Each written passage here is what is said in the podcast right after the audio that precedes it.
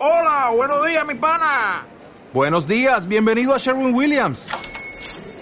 ¡Ey! ¿Qué onda, compadre?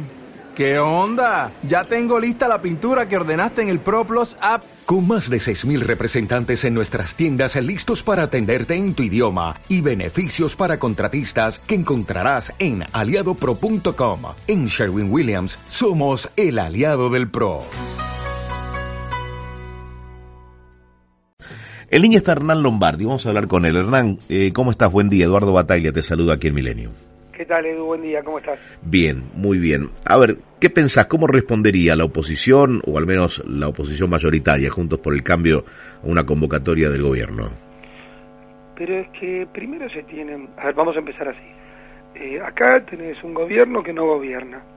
No tenés un ministro que puedas describir algo de lo que está haciendo y tenés que inmediatamente unificar. ¿Y por qué esto sucede? Porque tenés que unificar, porque es un gobierno que ya desde su origen, la vicepresidenta lo nombró el presidente y después ya nunca más nada funcionó.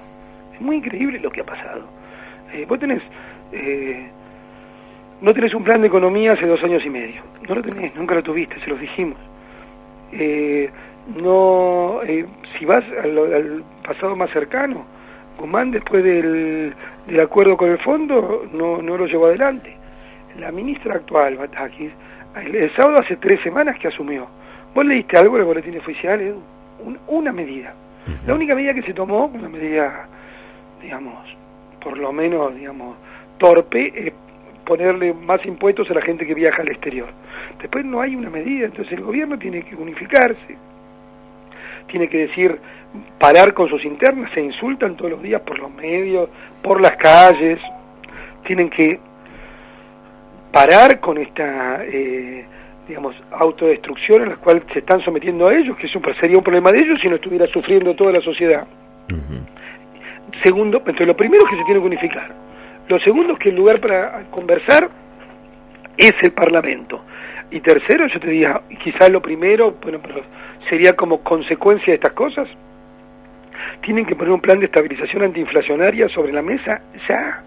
El riesgo que se corre, ya hay un sufrimiento enorme, porque, eh, a ver, el que vive de un sueldo fijo, el que vive de una jubilación, la pequeña y mediana empresa, cualquier empresa no puede desarrollar sus actividades. El que vive de un sueldo fijo no llega a fin de mes porque la inflación le, le devora el ingreso. Y el que tiene una empresa, ayer estábamos justamente, esto que salió caminando por Mauricio por Ituzaingó, vas a una verdulería, el verdulero te dice, no sé a cuánto voy a comprar y entonces no sé a cuánto puedo vender. Vas a una persona que tiene como una mercería, no tengo precio. Entonces, ¿qué hace el comerciante? Dice, sí, me siento sobre la mercadería y espero para ver qué pasa. Entonces está paralizando la economía a un nivel peligrosísimo, con el riesgo de esto de la famosa estagflación, ¿no? Que haya estancamiento con inflación. Entonces estás si no ponen un plan de estabilización macroeconómica sobre la mesa, yo diría inmediatamente, la situación corre el riesgo de espiralizarse. Y eso, eh, la verdad es que no se puede hacer nada sobre eso, si no hay un gobierno que gobierne.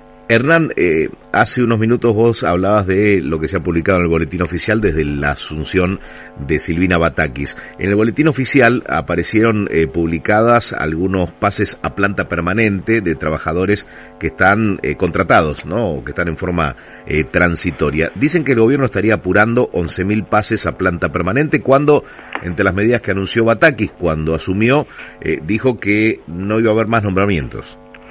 Bueno, pero por eso es que es como, viste, eso, gobierno que uno tira el volante, es así, pero así, ¿eh?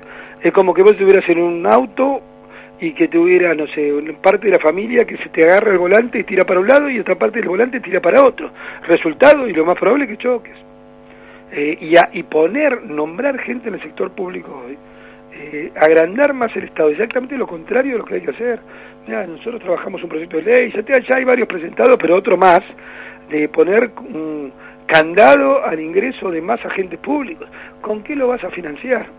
¿Lo vas a financiar como que le vas a cargar más impuestos a la gente que no puede pagar los que ya hay?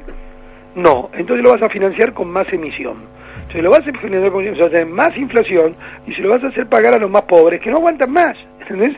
¿Con, con qué lo financias? Supongamos el, el, el ingreso a planta permanente. Y con más emisión. Por lo tanto, inmediatamente más inflación.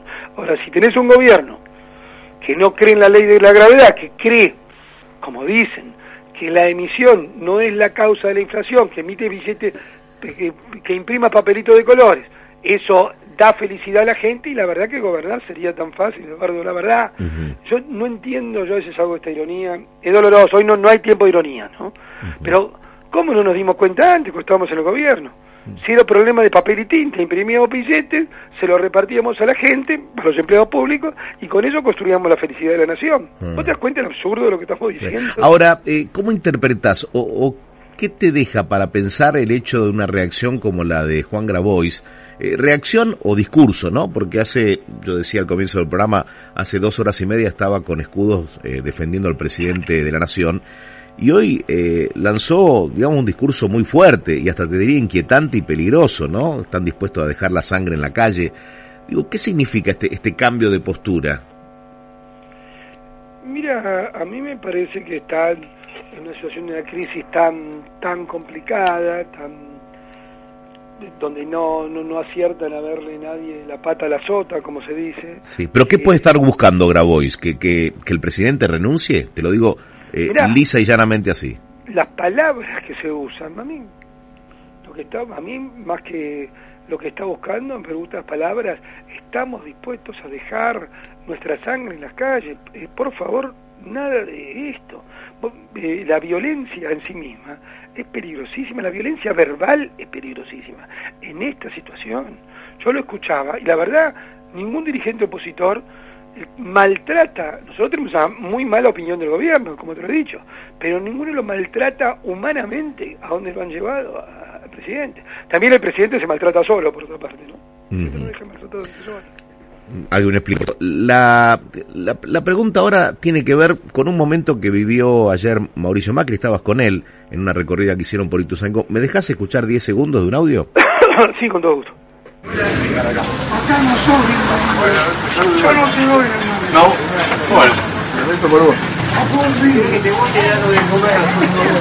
Estamos bien. Danos de comer con lo que te robaste. Con eso danos de comer. Con eso danos de comer. Con lo que te robaste. Con lo que te robaste, danos de comer. Bueno, el audio de un momento de incómodo, un mal momento que vivió el presidente, el expresidente Macri. Acá no sos bienvenido, yo no te doy la mano, danos de comer con lo que te robaste. Describime el momento, ¿qué sentiste eh, cuando lo acompañabas a Macri en esa recorrida?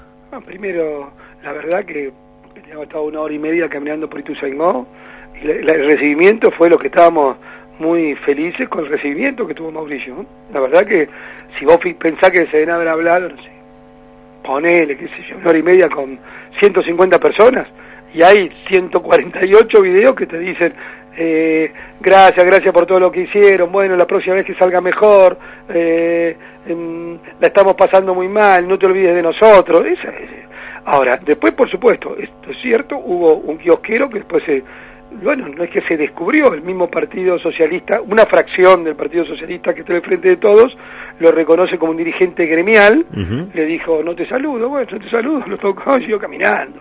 Y por supuesto la otra señora que, que estaba armada de la situación, que le dice lo que te robaste, la que filmaba. Yo creo que lo que lo que no van a conseguir, ¿sabes qué es, Eduardo?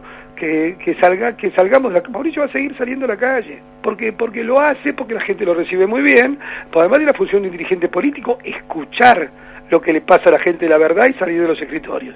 Por supuesto lo, lo quieren intimidar con violencia verbal insisto claramente un dirigente político, ¿no? No, no es que lo digo yo, lo dice... Lo, Conociendo la Macri, ¿le va a hacer cambiar en algo lo que tiene pensado? Es decir, seguir recorriendo algunos barrios no, de, Te digo, el recibimiento de la gente y después eh, podemos pasar, no sé, insisto, 198 audios de lo bien recibido que fue. Nosotros, y eso no, la verdad que no, nos llenó de entusiasmo, nos llenó de entusiasmo. Por supuesto, eh, eh, a ver, no, no vamos a dejar de ver, hay una intención de, estos sectores extremadamente radicalizados, un dirigente sindical de, los kiosqueros, bueno, este, que les da, digamos, les da envidia que nosotros podamos salir a la calle prácticamente sin custodia cosa que no le pasa a ningún dirigente de Frente A ver, ¿cómo es esto? Vos decís que algunos dirigentes de Frente de Todos no pueden salir a la calle si no es con, con alguien de Bueno, seguridad de al lado. Hecho, de hecho no salen, ¿no?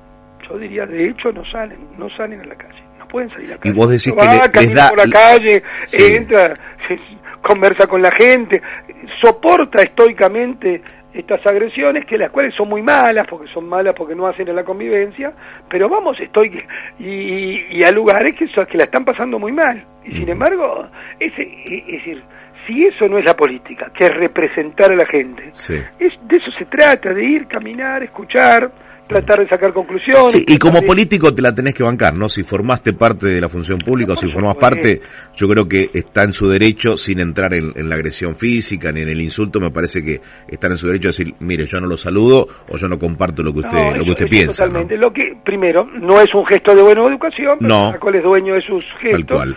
Lo que no es bueno es que se cae la agresión verbal.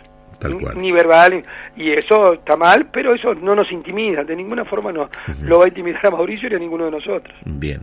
Eh, ¿Lo ves construyendo para ser candidato a Macri?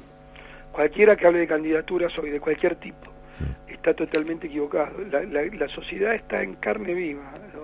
Yo te escucho, te escucho siempre, porque la verdad que te tengo un gran respeto. Te escucho los domingos, como tratás de poner preocupación, pero seriedad, pero al mismo tiempo un tono mesurado. Te lo agradezco. Y un tono mesurado. Es, no- la cosa está muy complicada, no está para hablar de candidaturas de ningún tipo, pero sí para estar cerca de la gente, porque si la dirigencia no está cerca de la gente, en este momento de sufrimiento, ¿para qué está la dirigencia? La dirigencia tiene que estar, orientar, Mauricio les decía, mira, me parece esto, me parece esto, hablaba con el verdulero, hablaba con la señora de la mercería, habla- hablaba con un fabricante de pasta, hablaba con todo, con uno que tenía una pescadería bastante buena y también en,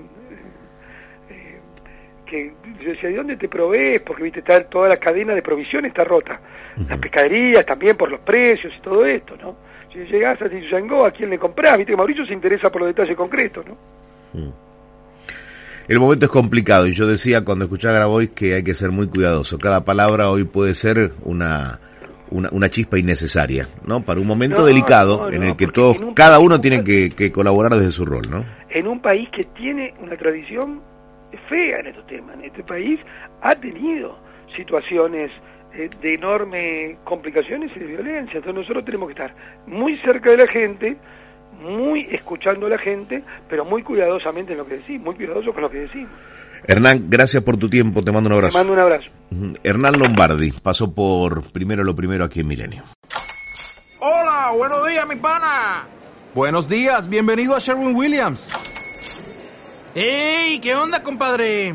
¿Qué onda? Ya tengo lista la pintura que ordenaste en el ProPlus app. Con más de 6.000 representantes en nuestras tiendas listos para atenderte en tu idioma y beneficios para contratistas que encontrarás en aliadopro.com. En Sherwin Williams somos el aliado del PRO.